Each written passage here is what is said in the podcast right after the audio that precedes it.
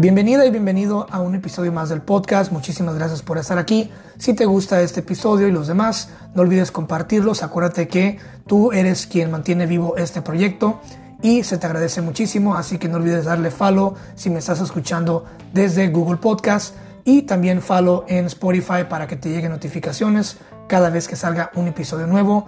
Muchísimas gracias, te mando un abrazo y no olvides compartir. Comencemos.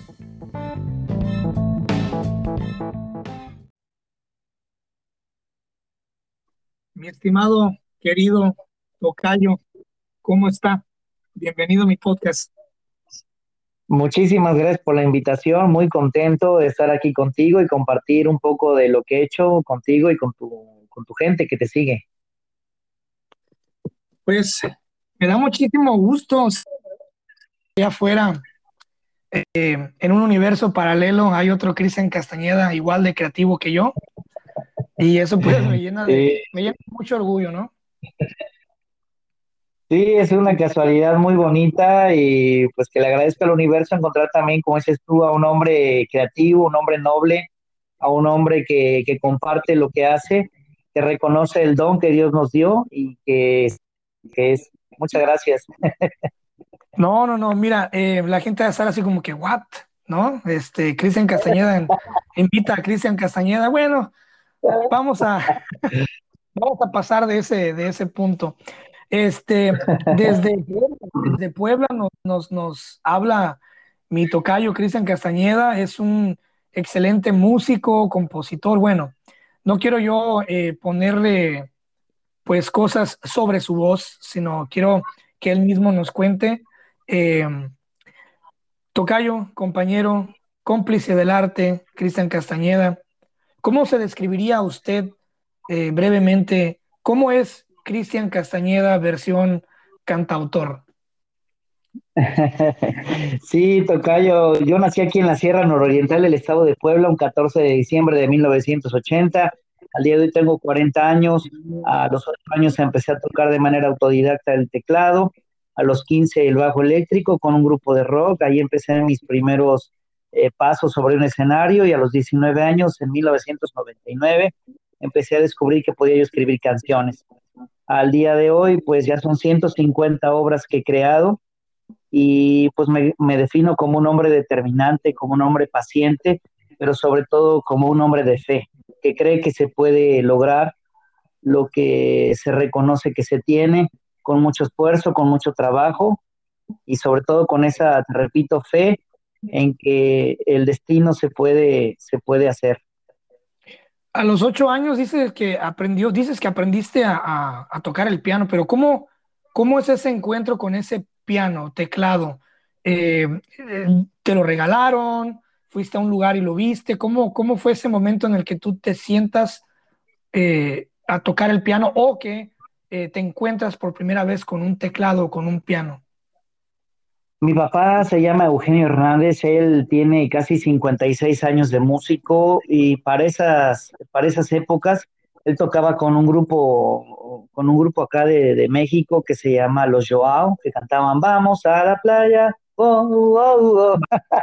ya se acordar de esa canción que fue muy famosa. Y entonces, pues aquí en, casa siempre había instrumentos, siempre había músicos, siempre había gente que estaba relacionada con, con la música. Y entonces eh, lo primero que tenía yo a mi alcance era un tecladito. Y empecé ahí con el himno nacional mexicano, con las con el martinillo, cosas eh, sencillas a un dedo, a dos dedos, que poco a poco a través de dos o tres años de ejecutar ahí en el teclado empecé a desarrollar pues la habilidad de conocer las notas, las armonías y los círculos musicales y como un, como un juego, Tocayo empezó esto, como un verdadero juego. Pero ah, tu, tu, papá nunca te lo forzó, ¿verdad? No, no fue así como que, ah, mira, yo soy músico y, y tú también. Entonces nunca fue forzado ese, esa introducción a, a, la música, ¿no? Al contrario, Tocayo me decía, no, músico no, músico no, dedícate a otra cosa, pero músico no. Él hacía lo imposible porque yo me alejara de la música, ¿no? Entonces, eh, sí, fue algo ahí como chusco y que esta anécdota te la comparto de ti a tu público. Él no quería que fuera músico. Wow, es que solamente el, solamente el, artista sabe, sabe la batalla, ¿no? Y a veces, a veces quieres, quieres privar a tus, a tus hijos de, de, ciertas cosas o malas experiencias que te han pasado, pero pues no siempre es así, ¿no? Sí, fíjate que, el, que el, músico debe tener elefante, ¿no? Porque esto es más que, más que una profesión, más que un oficio, yo siempre he dicho que es algo como una vocación, como una devoción, como un apóstol. Que pase lo que pase, tú tienes que seguir fiel a la música, a este bello arte, que muchas veces eh, solo te da aplausos, ¿no? Y la gente te dice, de eso te vas a morir de hambre. Los aplausos no se comen, güey. Así es, por eso yo creo que los papás querían protegerme, decían, no, estudia otra cosa. Yo estudié una licenciatura en educación física allá en Ciudad de México que curiosamente nunca ejercí, me he dedicado a trabajar en, ventas, fui jefe de operaciones regionales en la Policía Estatal del Estado de Puebla, en fin, me, sí, otras cosas, pero el, destino me ha alcanzado, Tocayo. Sí, wow. Pero es que eh, ese, ese sentido, pues, de que te vas a morir de hambre, realmente uno nunca se muere de hambre cuando, cuando no, ¿cómo te lo puedo explicar? A mí me pasa, a mí me pasó, ahorita ya no me pasa, ahorita ya considero yo que estoy en una situación privilegiada en cuestión del arte, pero cuando iba empezando también, Tocayo, eh, uno, uno de mis hermanos eh, me dice, ah, justamente lo que ocupábamos, otro escritor, ¿ah? justamente lo que el mundo ocupa, otro escritor. ¿ah? Sí. Y como que, bueno, sí, pero pues yo no soy como los demás, es que así todos, así dicen todos, es como el güey que cae a la cárcel. Ah, lo primero que dices, yo no soy culpable, así dicen todos, ¿no? Pero yo creo que eh, la, la, clave, Tocayo, y lo que yo veo que, que, tú estás haciendo mucho y me gusta, y por eso yo te confieso una cosa. Yo confieso que yo ya sabía de tu existencia desde hace unos 5 o 6 años. Okay. Y cómo supe de eso fue porque obviamente pues yo tengo mi página de Cristian Castañeda, ¿no? Entonces yo a veces en el buscador le ponía mi página y salía, luego, luego abajito de mi página salía la tuya. Y una vez también me pasó que dice, oye, te estuve buscando en Facebook, pero pues me aparece Cristian Castañeda, cantautor. Tú eres cantautor, ¿no? Pues ese no soy yo.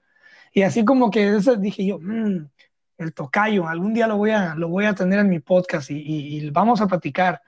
Y el podcast me dio la posibilidad, me está dando la posibilidad de, traerte aquí, de traer otra gente que yo considero eh, artistas orgánicos y eso es lo que yo he visto en ti, Tocayo, desde hace muy, mucho tiempo, este, que has estado creciendo orgánicamente, eres muy creativo, tienes letras bien bonitas. Este, alguna vez me crucé con, con dos o tres canciones tuyas, otra vez, eh, pues en mi canal de YouTube, haciendo ahí cosillas, saliste tú, salió la referencia y una de esas canciones, Tocayo, que, que me gustó mucho y me gusta mucho, y hace ratito la volví a escuchar, es La Cueva Fría. Esa está bonita esa canción. Este, y veo que tu primer disco, no sé si es el primero o el segundo, eh, La Cueva, ¿es tu único disco hasta ahorita? ¿Tienes algún otro trabajo además de La Cueva, de ese disco? Eh, como bien dices, es el, primer disco y hasta la fecha es el único concluido porque ahorita estoy en pleno proceso de ya terminar el segundo. Mm. Efectivamente, yo también cuando buscaba a Cristian Castañeda, veía que, que está otro Cristian Castañeda y pues para mí ha sido un gusto enorme el poder hoy decirte con satisfacción que, que, esa paciencia, que esa fe, que ese trabajo está rindiendo frutos y quiero compartirte con mucha humildad. 17, con la canción Música del Cielo, tuve la oportunidad de ingresar a la Sociedad de Autores y Compositores de México y en 2020, el año pasado, aún con pandemia, eh, tuve la oportunidad de hacer investigación de 20 pueblos de la Sierra Nororiental del estado de Puebla, eh, su gastronomía, sus orígenes, sus danzas, sus lenguas madres, y me dan el Premio Estatal de Arte y Cultura 2020 por parte de la Secretaría de Cultura del Estado de Puebla. Y ido, se han ido cosechando logros poco a poco, Tocayo, como el, el de en enero de este año empezar a grabar un disco de 15 canciones de mi autoría de salsa que incluyo La Cueva Fría porque efectivamente a mucha gente le gusta, mucha gente se identifica con esa letra y me vengo a encontrar sorpresa de ser el primer cantautor mexicano de salsa. Yo siempre he admirado a, Oscar de León, a Omar Alfano, a, a Frankie Ruiz, a Dani Daniel, a Milo Ruiz, en fin, a todos los salseros que nos han dejado este legado de música alegre, música bailable. Y pues para mí ha sido un honor bien grande y un privilegio y también una responsabilidad, pues venirme a encontrar con esta sorpresa de ser el primer cantautor mexicano en proponer salsa. Entonces, tú sabes bien que todos los salseros vienen de Cuba, de Puerto Rico, de, Venezuela. Y hoy en día, pues yo me siento muy honrado de que pueda yo compartirte esto, Tocayo, y decirte que, que el trabajo a largo plazo rinde frutos. Por supuesto que sí. Pues te brincaste un poquito a lo que iba. De hecho, iba para allá, para lo de la salsa, porque se me hace muy chido, muy curioso. Y sí, te iba, te iba a comentar eso de que no he visto yo salseros mexicanos. Y ahora que mencionas que eres, creo que el primero, uno de los primeros, es algo wow. Yo te voy a decir una cosa, me encanta, me encanta el hecho de que seas una persona que compone su propio material. Eh, yo creo que no me puedo yo acercar más o referir más que a una persona que realmente componga sus propias letras. Eh, ¿Cómo es el proceso de, cómo compone, cómo compone Cristian Castañeda el cantautor? Por ejemplo, me voy a poner yo primero de ejemplo. Yo, la forma de componer mis poemas, Tocayo, yo soy muy, digamos que artesanal, digamos, en ese sentido. Yo soy de las personas que yo voy y me escondo. A mí me gusta, cuando yo compongo, me gusta estar aislado, que nadie me vea, que nadie me toque, que nadie me moleste. Cero música, cero nada. Me gusta estar escondidas. Usualmente yo escribo, escribo de noche, a oscuras, si se puede, hasta donde pueda ver. Eh, digamos que soy artesanal en ese sentido, pero pues yo soy de las personas que cuando voy y me aislío a crear, puedo regresarte con cinco o siete poemas, eh, versos, frases. Mi lado creativo y compositor es como que eh, un poquito muy artesanal, ocupo mi espacio, ocupo mi, mi digamos que mi tiempo, pero puedo llegar y traerte algo, algo de calidad, algo, algo orgánico. Usted y tú, Tocayo, perdón, te voy a hablar de tú. ¿Cómo, cómo compones tú, Tocayo? ¿Qué, ¿Qué, te lleva a componer? ¿Qué necesitas para componer? Eh, ¿Cuál es el ambiente? ¿Cuál es el hábitat que creas para que, compon que compongas? ¿Qué show? Cuéntame tu proceso, tu ritual. Sí, fíjate, Tocayo, te voy a platicar. Antes que nada, reconocer la humildad que tú tienes para, para irme siguiendo, invitarme y hablar de, de, de mi trabajo, pero también compartir del tuyo. Yo quiero decirte que mi manera de, escribir siempre ha sido en las madrugadas, siempre ha sido oscuras. Creo que el arte es como la semilla que para florecer tiene que estar ahí abajo de la tierra. Eh, solo, solo su alma y, y captando los minerales que hay ahí en la tierra. Coincido que es la madrugada el mejor momento para inspirarse. Coincido que es en la oscuridad el mejor lugar para poder eh, encontrarse a sí mismo. Y también quiero ir más allá, Tocayo, decirte que siempre cierro los ojos y trato de alguna vivencia mía volverla a un sentimiento y acompañado de acordes de guitarra, ir dándole forma a las ideas, porque muchas veces llega la idea bruta y tienes que ir tú ya dándole ese matiz de, de las sílabas, de la rima, del undecasílabo, de la prosa o el verso, irle dando esa forma acompañado ya de mi guitarra. Pero yo coincido que el 80 o 90% de mis creaciones han sido en mi estudio, en madrugada, con luz apagada, en silencio, y, pocas han sido las canciones que en una servilleta, en un papel de traza, con, con cualquier cosa que tenga un lapicero, un plumón, me llega una idea y empiezo a componer, pero la mayoría han sido, como tú bien lo dices, en un lugar cerrado, eh, con silencio, a oscuras, y encontrándose con la intimidad del, escritor, del sentimiento puro. ¿Cómo le haces para retener una frase, una idea? Por ejemplo, si andas en el banco, si andas de viaje, si estás en una junta y te llega una frase, porque ya ves que la inspiración es media, es media celosa y media espontánea y media bipolar. ¿Cómo, ¿Cómo lo haces tú para encapsular esas frasecitas, esas, esas cositas o esos sentimientos para que no se te olviden? Porque a mí me pasa mucho que se me olvidan, me llegan cosas bien chidas, y se me olvidan y se me fueron. Ya obviamente he mejorado yo con el tiempo, ahorita ya nada se me escapa, ya todo lo aterrizo. Este, pero ¿cómo le haces tú, Tocayo? ¿Cómo, ¿Cómo te quedas con esas cositas para que no se te olviden? ¿Cómo le haces? Ahora las herramientas que tenemos, Tocayo, pues son muchas. Yo en mi celular tengo la clásica grabadora, entonces cuando, cuando, llega una, una frase eh, y me asalta la razón, lo que hago es rapidito, ya tengo en primer lugar la grabadora, le doy play y, empiezo ahí a, a, grabar las frases a viva voz y ya más tarde en ese proceso que compartimos tú y yo le empiezo a dar forma, pero con el celular, con la, con la grabadora del celular, con eso atrapo ideas. me encanta lo que acabas de decir, cuando nos asalta la inspiración. Eso es algo muy, muy padre, muy poético, ¿eh? muy poético.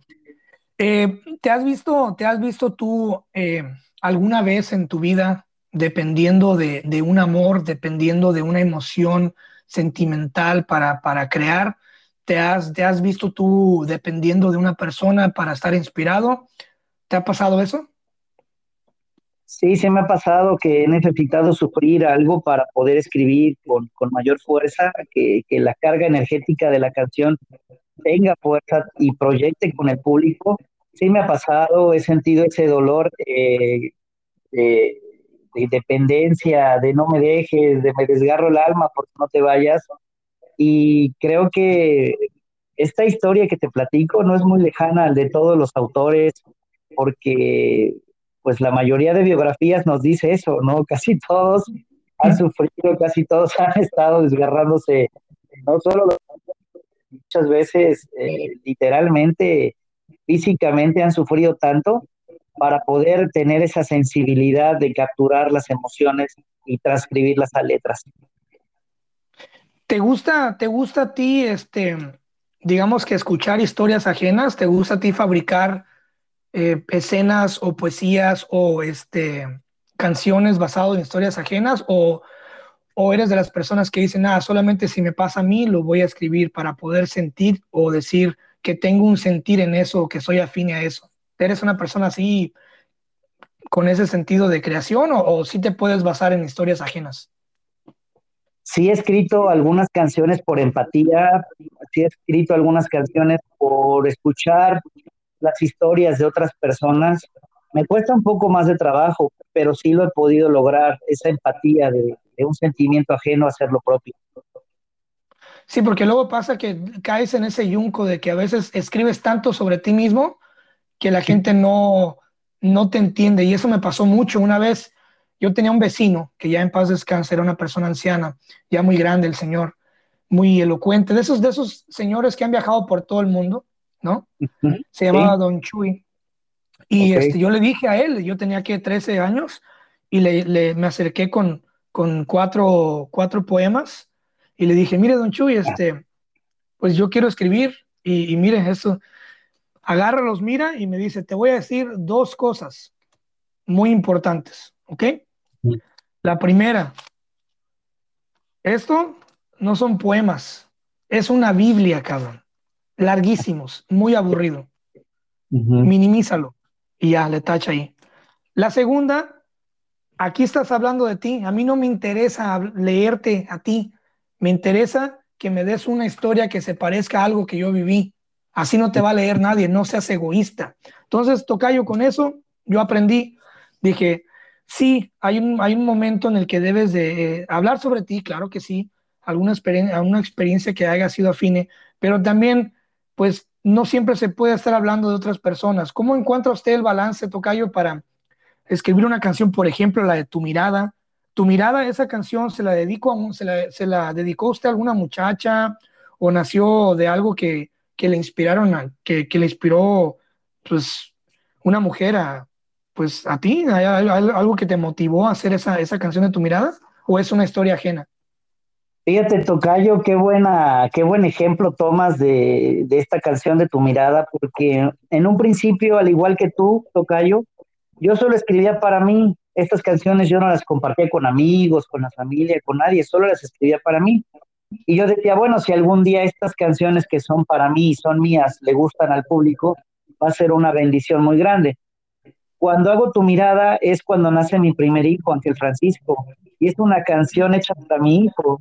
Cuando, oh. él, cuando él era bebé y abre sus ojitos y me ve, Por eso dice, bastó un destello de tu mirar que se acercó y me dijo, hola, ¿qué tal? Y vi en tus ojos lo que iba a pasar tarde o temprano, yo me iba a enamorar de ti, ¿no?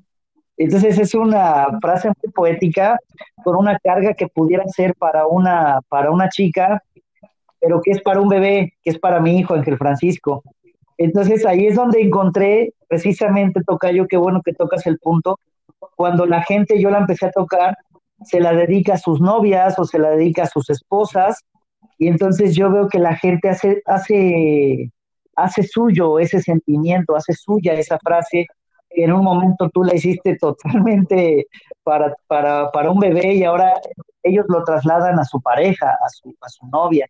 Entonces fue cuando descubrí que sí, efectivamente, el autor está comprometido con su público, está comprometido con que la gente al escuchar su poema o su canción se sienta identificado con ese poema y con esa canción. Y hoy en día cuido mucho el que si empiezo a escribir una historia propia, se parezca a lo que cualquier persona pueda vivir. Y es ahí, Tocayo, cuando, cuando ya entraste al club de los verdaderos artistas. Cuando tú haces un poema y, y, y de 10 personas, todo mundo lo identifica diferente, a su manera, ahí ya la hiciste y ahora sí estás en el nivel de artista. Me ha pasado con poemas, me han dicho, oye, yo, ¿puedes decirme este poema, por qué lo escribiste? Eso lo... Y yo siempre les digo, a ver, dime tú, ¿tú qué piensas? ¿Qué te imaginas? Y me empiezan a dar sus versiones y me empiezan a fabricar sus historias. Y luego digo yo, ok, ¿y tú? ¿Tú qué? Y les digo yo, bueno, pues lo que yo, lo que yo el momento en el que yo escribí ese poema es muy diferente a lo de ustedes. Les voy a decir, más sin embargo, no quiere decir que el poema, este poema, es eso. En ese momento, en esa situación, se dio para que este poema naciera. Pero este poema es lo que tú interpretes de él. Es la historia que tú te imagines. Ese es el poema. Y qué chido, man. Por eso me encanta tener, tenerlo aquí, que, tenerte aquí. Ah, estoy encantado porque pues es un sueño, está chido, ya tengo años viéndote, la verdad, en las redes sociales. Es muy interesante ver que, que el otro Cristian Castañeda que anda ahí haciendo ruido igual que yo, en su área, claro, este, pues estamos, estamos contribuyendo. A ver, Tocayo, la salsa. Oscar de León para mí es uno de mis favoritos salseros. Yo siempre que voy a poner a hacer mis carnitas asadas, siempre que voy a hacer algo, pongo a Oscar de León. Una canción que me encanta de Oscar de León es la de Llorarás. Está súper padre ese elemento. Está muy padre ese, ese show, el, la rítmica que lleva.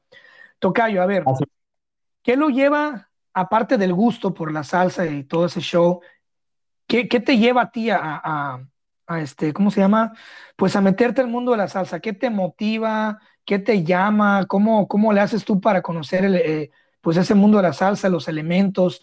Eh, ¿Te sientes ya al 100 para entrar con toda la salsa? ¿Sientes tú que, que te falta algo? ¿Sientes tú que vienes a aportar algo? ¿Qué onda contigo y la salsa? ¿A dónde va todo este proyecto? Cuéntame.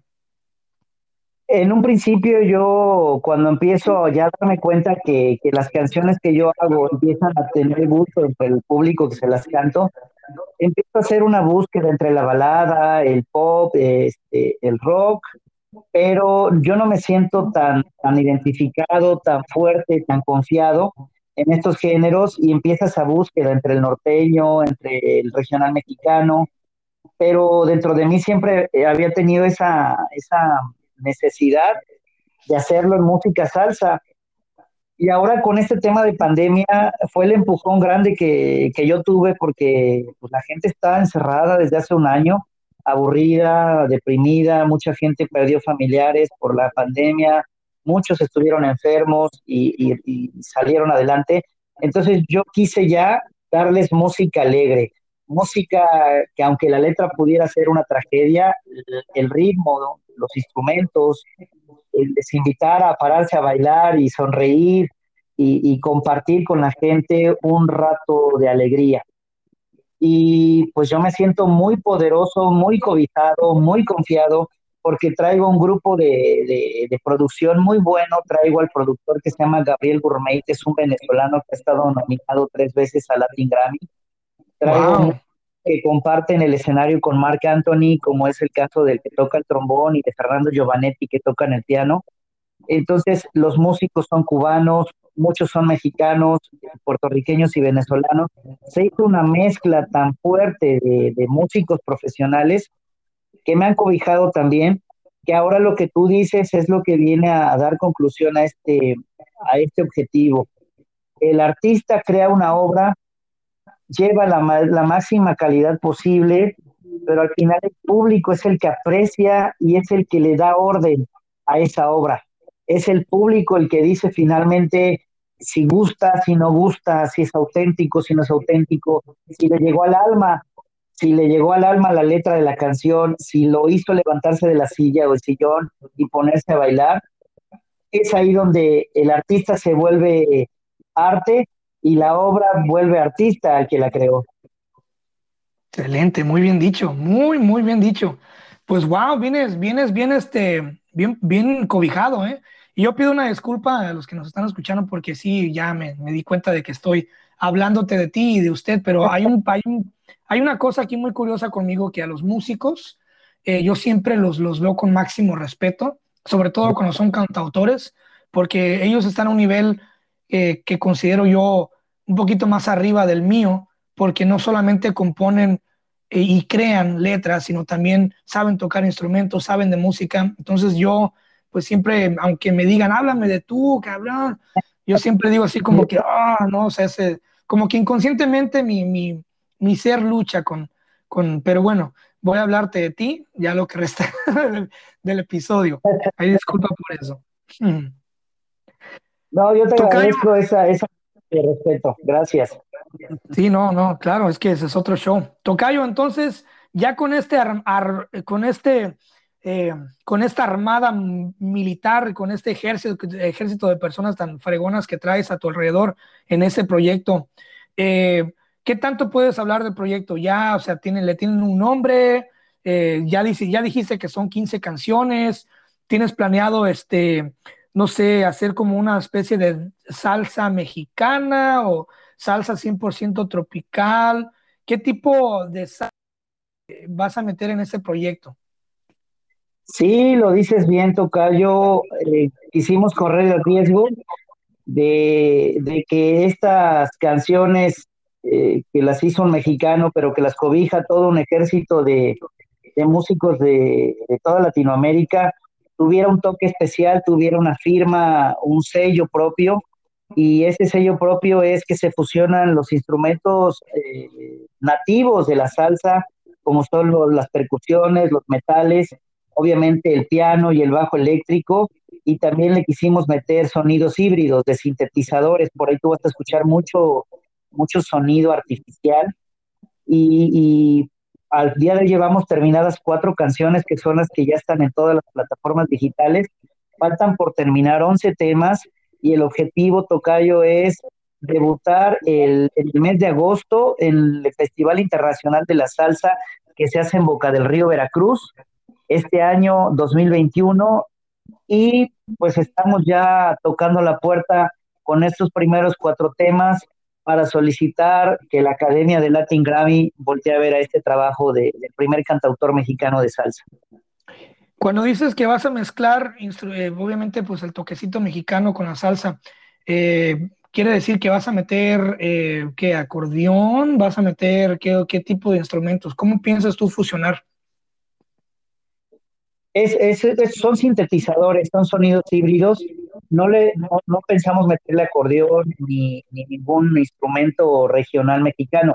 La idea es que tenga este toque diferente con, algunos sonidos que normalmente no tiene la salsa tradicional, por así decirlo, ¿no?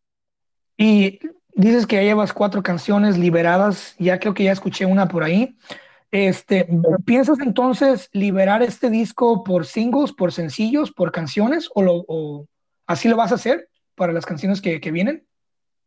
Sí, estuvimos subiendo los primeros cuatro temas ya a todas las plataformas, sencillo por sencillo. Eh, quisimos ya aventajar por el tema que te platico, que queremos que la Academia de Latin Grammy voltee a ver hacia este trabajo y pues ya registramos las primeras cuatro canciones. Quiero comentarte, no sé si sepas, que para lograr un premio de Latin Grammy son tres etapas.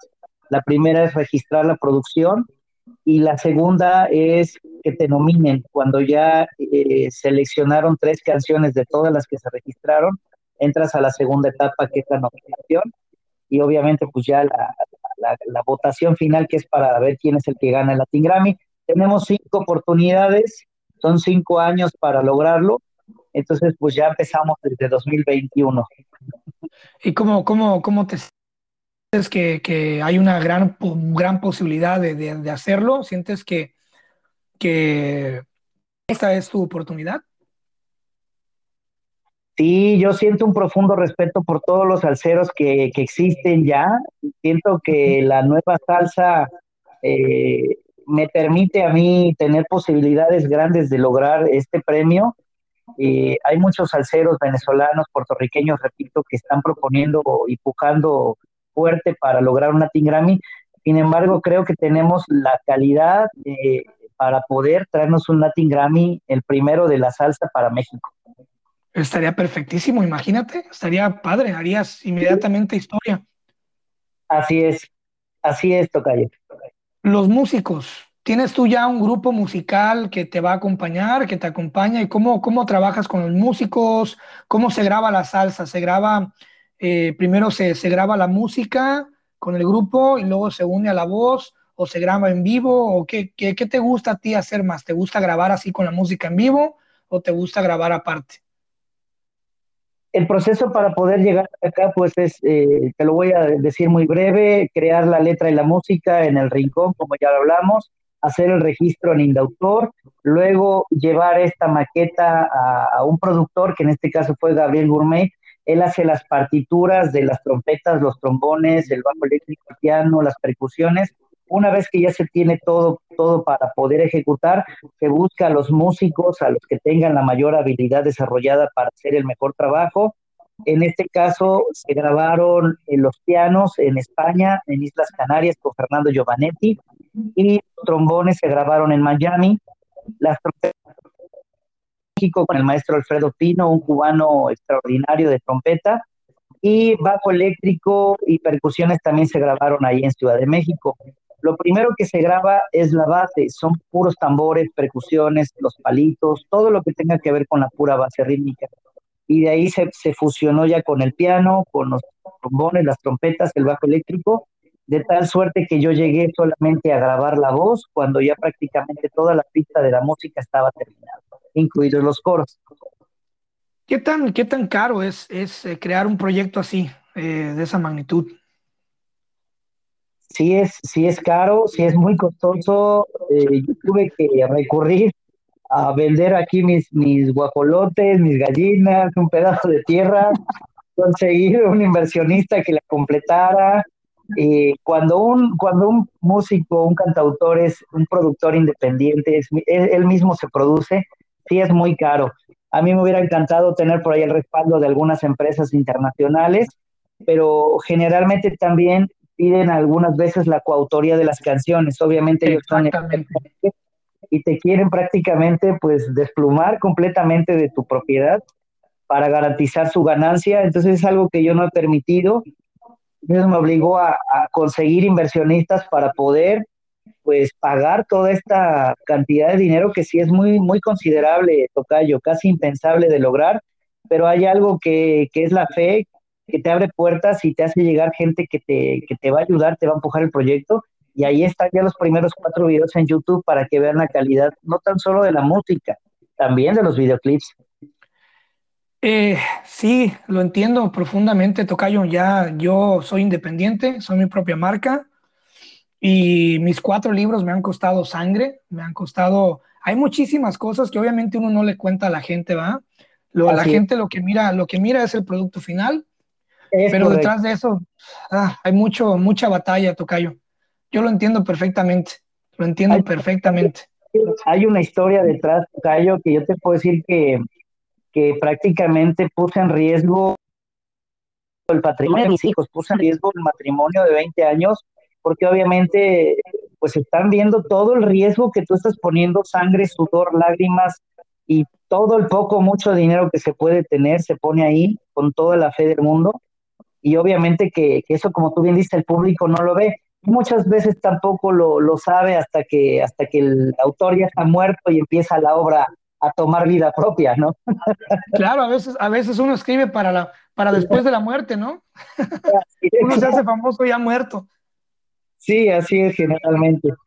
Pero pues eso es parte, es parte del arte. El arte es muy noble. Y sí, le digo, me ha tocado, a mí también me tocó este, pelear con editoriales, me tocó discutir con editores, me tocó este, eh, confrontar, defender todo, desde el nombre de un libro, la portada, el, el, contenido. Este, siempre me la han querido cambiar cosas, siempre estoy al pendiente. Y ahorita digamos que aprendí de todo eso, ya aprendí que, que no hay nada mejor que tú invertir tu propio dinero en tu arte, porque así logras, logras sacar lo que realmente es, lo que realmente es. Y sí, eh, no vas a ser un bestseller, porque los bestsellers se compran, eso ya lo sabemos. Este, también con la música se, se, compran los likes, se compran las reproducciones, se, compran, se compra todo. Pero no hay mejor Tocayo, y usted y yo lo compartimos, que acostarte por las noches sabiendo de que todo lo que haces es orgánico. ¿no? Está llegando la gente que debe de llegar. Y, lo más bonito de todo esto, mi querido Tocayo y hermano, es que hay algo que no paga el dinero y eso se llama la trascendencia. Y esa trascendencia que tú y yo estamos dejando a través del legado de la música, de, los libros, pues es algo que generalmente toma un valor mayor cuando no se paga por él. Hicieron las cosas fáciles y eso nos lo dice también por estadística la historia. Muchos de los más grandes artistas murieron sin público y sin dinero, sin reconocimiento, pero su obra se hizo enorme a tal grado que hoy en día son los referentes más grandes, no solo de la poesía y de la música, también de la pintura, de la escultura, ¿no? Exacto. Eh, por eso al principio te decía que más que una vocación o profesión es un apostolado. Hasta el último aliento hay que defender nuestra obra, nuestro don, y solamente el tiempo y la posteridad dirán si nuestro nombre nos mantiene vivos aún después de muertos nosotros. Así es. Y la, otra pregunta que le tengo, Tocayo, es, eh, una vez que, que, este, este disco ya, pues ya esté en las redes sociales, todo ese show, ¿piensas tú organizar alguna gira? ¿Piensas tú este, atacar alguna ciudad, salir así a, hacer alguna pues pequeña ronda, gira de conciertos? ¿Qué, qué, qué sigue para, para que una, una vez que salga este proyecto, qué sigue después de, de este proyecto? ¿Ya tienes algo en mente? ¿Estás trabajando en algo? O, o, primero se van a concentrar en este festival y después a ver qué, a ver qué sale? Sí, la idea es terminar ya las 15 canciones, las 11 que faltan, terminarlas para el mes de agosto debutar en Veracruz, porque el país de México tiene tres estados que consumen la salsa, que es Ciudad de México, Veracruz y Puebla. Nosotros queremos atacar en estos primeros seis meses de 2021 estos tres estados en sus diferentes ferias y festivales que poco a poco se está reactivando ya la, la afluencia de gente a conciertos. Y luego tenemos la, la inquietud de hacer una gira por todo el sur de Estados Unidos, desde California hasta Florida, donde está la mayor cantidad de latinos y llevarles música alegre en 2022. Y la sorpresa mayor es que en Japón y en República Dominicana está sonando muy fuerte esta, esta, esta música de Cristian Castañeda. Estos primeros cuatro sencillos están sonando fuerte en Japón, en República Dominicana, pero por supuesto también eh, tenemos la, la línea de, de, cantar por todo, por todo el continente americano. Ese sería el sueño antes de morir para Cristian Castañeda. Pues ya, ya vi ahí este, que había un video de una japonesa, ¿no? Este, bailando, cantando tu canción. Qué, qué rollo, ¿no? Qué loco. Sí, es una sorpresa bien grande porque esto de las redes sociales, si, si se utilizan para lo que se, se, se, se hicieron o se, se, crearon, pues da resultados muy grandes. Esta señora de Japón, RTK DJ, está sonando frecuentemente mi música y ese día se grabó ahí en vivo bailando y tú te darás cuenta ahí la cantidad de gente de México que vive en Japón o que la sigue a ella y que empezó a decir, oh, México, México, ah, la salsa mexicana. Entonces empieza a crear ese efecto que un día estaba en mi mente y hoy en día se está volviendo realidad. Qué padre es eso cuando te leen o te, o te escuchan en otro lugar. A mí me pasa mucho, me encanta, me encanta saber que, que me lean en otros lugares de América este, y América Latina y en España también mucho. Este, cuando vengas a California tenemos que reunirnos, claro que sí. Este, yo encantado, aquí tienes tu casa. Gracias. Este, y sí, aquí California es un es una, una entidad muy salsera este, yo creo que después de la Florida, yo creo que California es el estado más salsero del país. Los Ángeles, San Francisco, hay muchísimo, eh, muchísimo hispano amante de la salsa. Y yo creo que te va a ir muy bien, Tocayo, te va a ir muy bien. Me da mucho gusto ver que, que te estés preparando desde la trinchera de, de una forma tan fuerte y tan estable y, y, ver que estás creciendo mucho. Eso es padre, me, me gusta saber que los Cristian Castañedas creativos estemos con todo dándole ¿no? al arte. Es padre.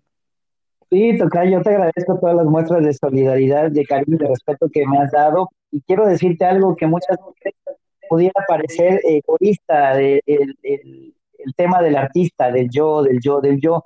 Pero yo sí quiero decirte y concatenar contigo, coincidir plenamente, que, los Cristian Castañeda están dando esa muestra para que otros mexicanos, para que otros seres humanos de donde estén, se decidan, más que creativos, talentosos e inteligentes, sean valientes, que luchen por ese don que Dios nos dio, porque la vida es muy breve, nos va a saltar tarde o temprano algún día que tenemos que regresar al origen, y qué mejor que regresar con Dios y decirle, aquí está multiplicado el don que me diste en la poesía, en la música, en la escultura, en la pintura, en todas las bellas artes, porque es lo que el mundo necesita, ser más humanos, ser más sensibles, y eso se logra solo a través del arte yo le voy a decir a Dios, mira, mira, yo sé que tuve mis errores, pero ¿sabes qué? Por lo menos no fui político.